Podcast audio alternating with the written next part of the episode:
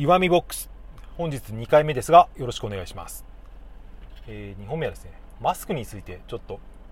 話してみようかなと思います、まあ、マスクは皆さんいろいろ苦労していたりとか話題の何かと話題の絶えないマスクだと思うんですけど、まあ、一番で言うと最近あの政府から配られ配られ始めたと言われている布マスク1家庭2枚というですねまそれに関しては僕は特に言うことはないので、えー、放っておきますがまずですね、まあ、一番皆さんが、えー、気になるというか僕もそうですけどマスクが買えないことに困ってる人っていうのが今すごく多いと思います。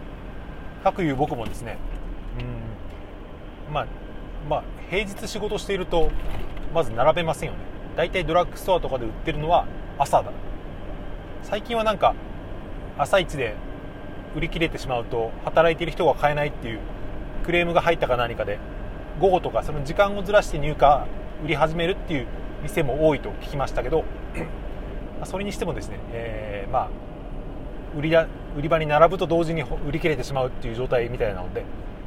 僕もまだ買えていないのが現状です、まあ、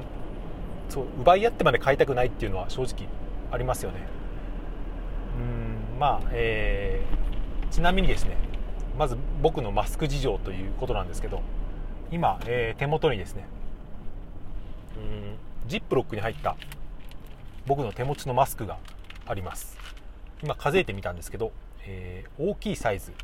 普通の大人用の大きいサイズが今4枚手元に新しいのがあって、えー、小さいのが、え、1枚。あと布マスクが入ってます。でこれどうしたかっていうとですね、ま、前前もってストックしていた分はもうだいぶ前になくなってしまって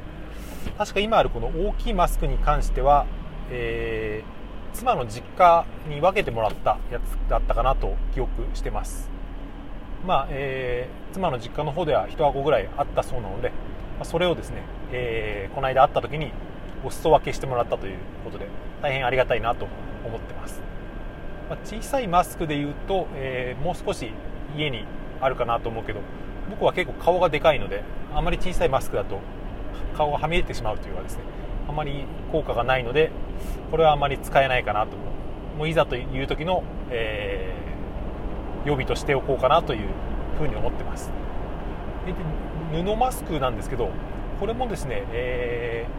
ー、妻方の、まあえー、義母というか、まあ、親戚にあたるんですけどその親戚がですね、えー、女性の方ですごくその裁縫が上手な方がいるんですよ。趣味でいろいろパジャマとか縫ったりとか、えー、ズボンとか、えー、自分で縫ってしまうっていう方がいるんですけどその方がですね、え布マスクをたくさん作ってくれて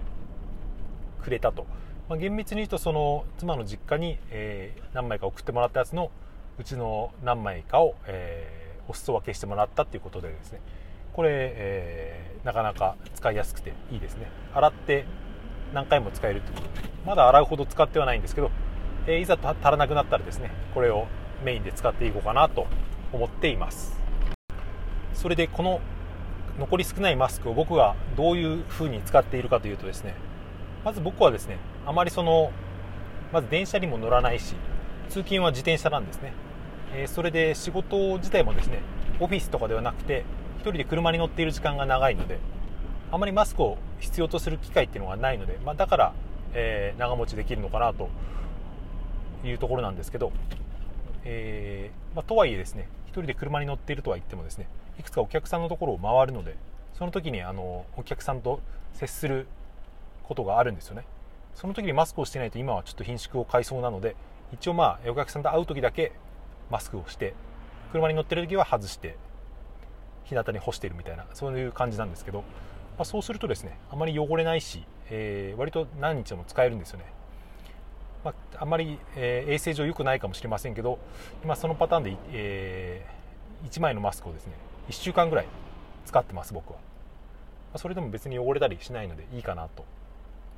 あとですね、まあえー、その車でいろいろ回ってから最後ですね会社に戻ってきてちょっと会社の業務を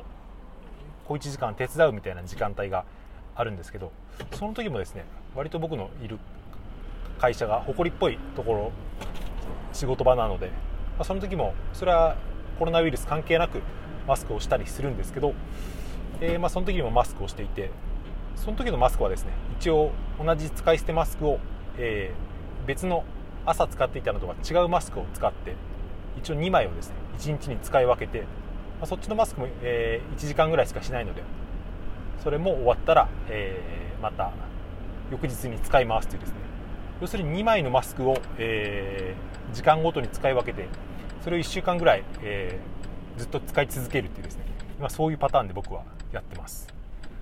ま、なくても、うん、僕は、うん、それほどマスクにですね、えー、効果があるっていうのは疑わしいとは思ってるんですけど、まあ、何よりもその相手方への配慮というかエチケット的なところでつけています。あとはまあ会社でしてるのはちょっと会社が法律っぽいから元からマスクはしてたんですけどっていうところですね。あとこの布マスク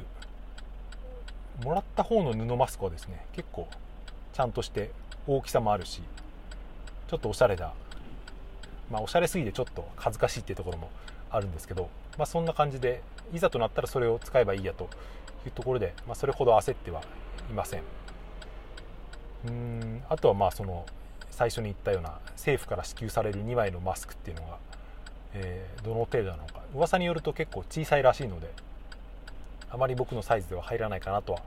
思ってるんですけど、えー、それで最後にですね、えー、マスクで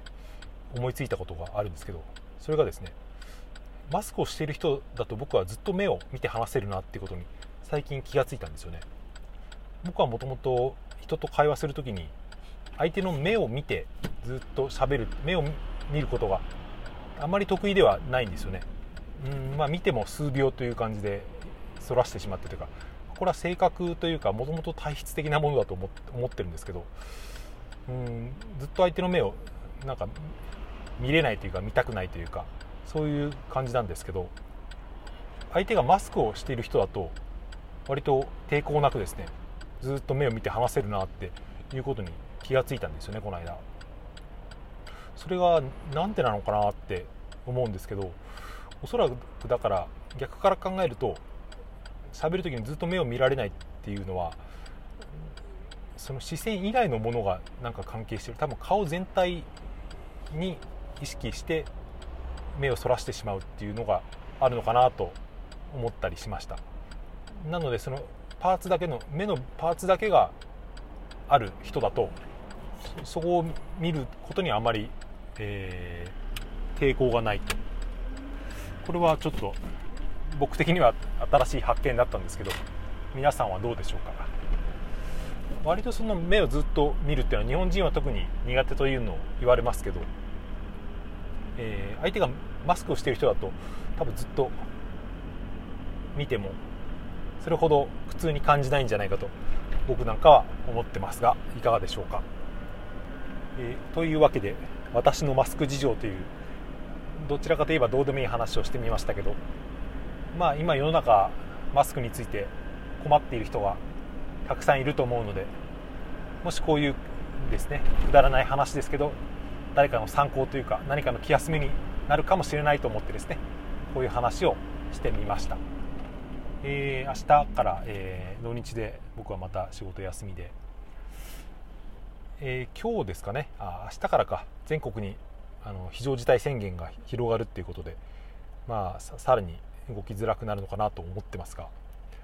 えー、まあ、ここで言うかどうか迷ったんですけどうちの妻と子供はですね、え明日から1週間ほどですね自分の自宅にちょっと、え帰ることになりまして、うんまあ、この時期なので、まあ、普通に避難もあるだろうし僕としてもまあ不安はあるんですけどでもそれよりもですねやっぱり今妻はですね一日中息子3歳の息子とですね家にいるんですよ、まあ、行けても公園ぐらいで友達ともほとんど会えない状態でかなりですね、えー、ストレスが溜まっている状態で、まあ、そんな時にですね、うんまあ、隣というか近くの県のですね、えー、実家に行くぐらいはですね、うん、まあそれは仕方ないのかなと。えー、まあ病気になる前に精神が参ってしまうっていうところがあるのでそこは本当にあえて、えー、そこまで厳しくならなくてもいいのかなと僕は思っています。まあおそらくですねこの状態自粛の状態っていうのは多分1ヶ月やそこらじゃ収まらないと思うんですよね。そうなるとですね、えー、ガス抜きが必要になってくると、まあ、いくらなんでも半年も1年もですねこんな状態を生活を続けるわけにはいかないと思うので、えー、ちょっとずつガス抜きをしていかないかなければいけないと思うんですけど、まあ、そんなかん、えー、そういう理由もあってですね、えー、妻と子供をですね、え、まあ実家に行けば、え、自分妻の両親もいますし、まあ、近くにはそのいとことかですねいるので、まあ、それほど、えー、遊べないかもしれないですけど、まあえー、遊んできてちょっとはストレス発散できればいいのかなと思ってます。なので多分明日から、えー、1週間僕は1人暮らしに久々の1人暮らしになると思うんですが、えー、どうなることやらという感じで思っています、え、2本目の配信ですがだいぶ長くなってしまいました、えー、もしまた聞いてもいいよと思った方はですね、え番組をクリップしていただければとても嬉しいです、えあとはその反応としてですねハートマークスマイルマークネギマークなんかをですね、えー好きなだけ押していただければこちらの励みになります。それでは聞いていただいてありがとうございました。さようなら。また。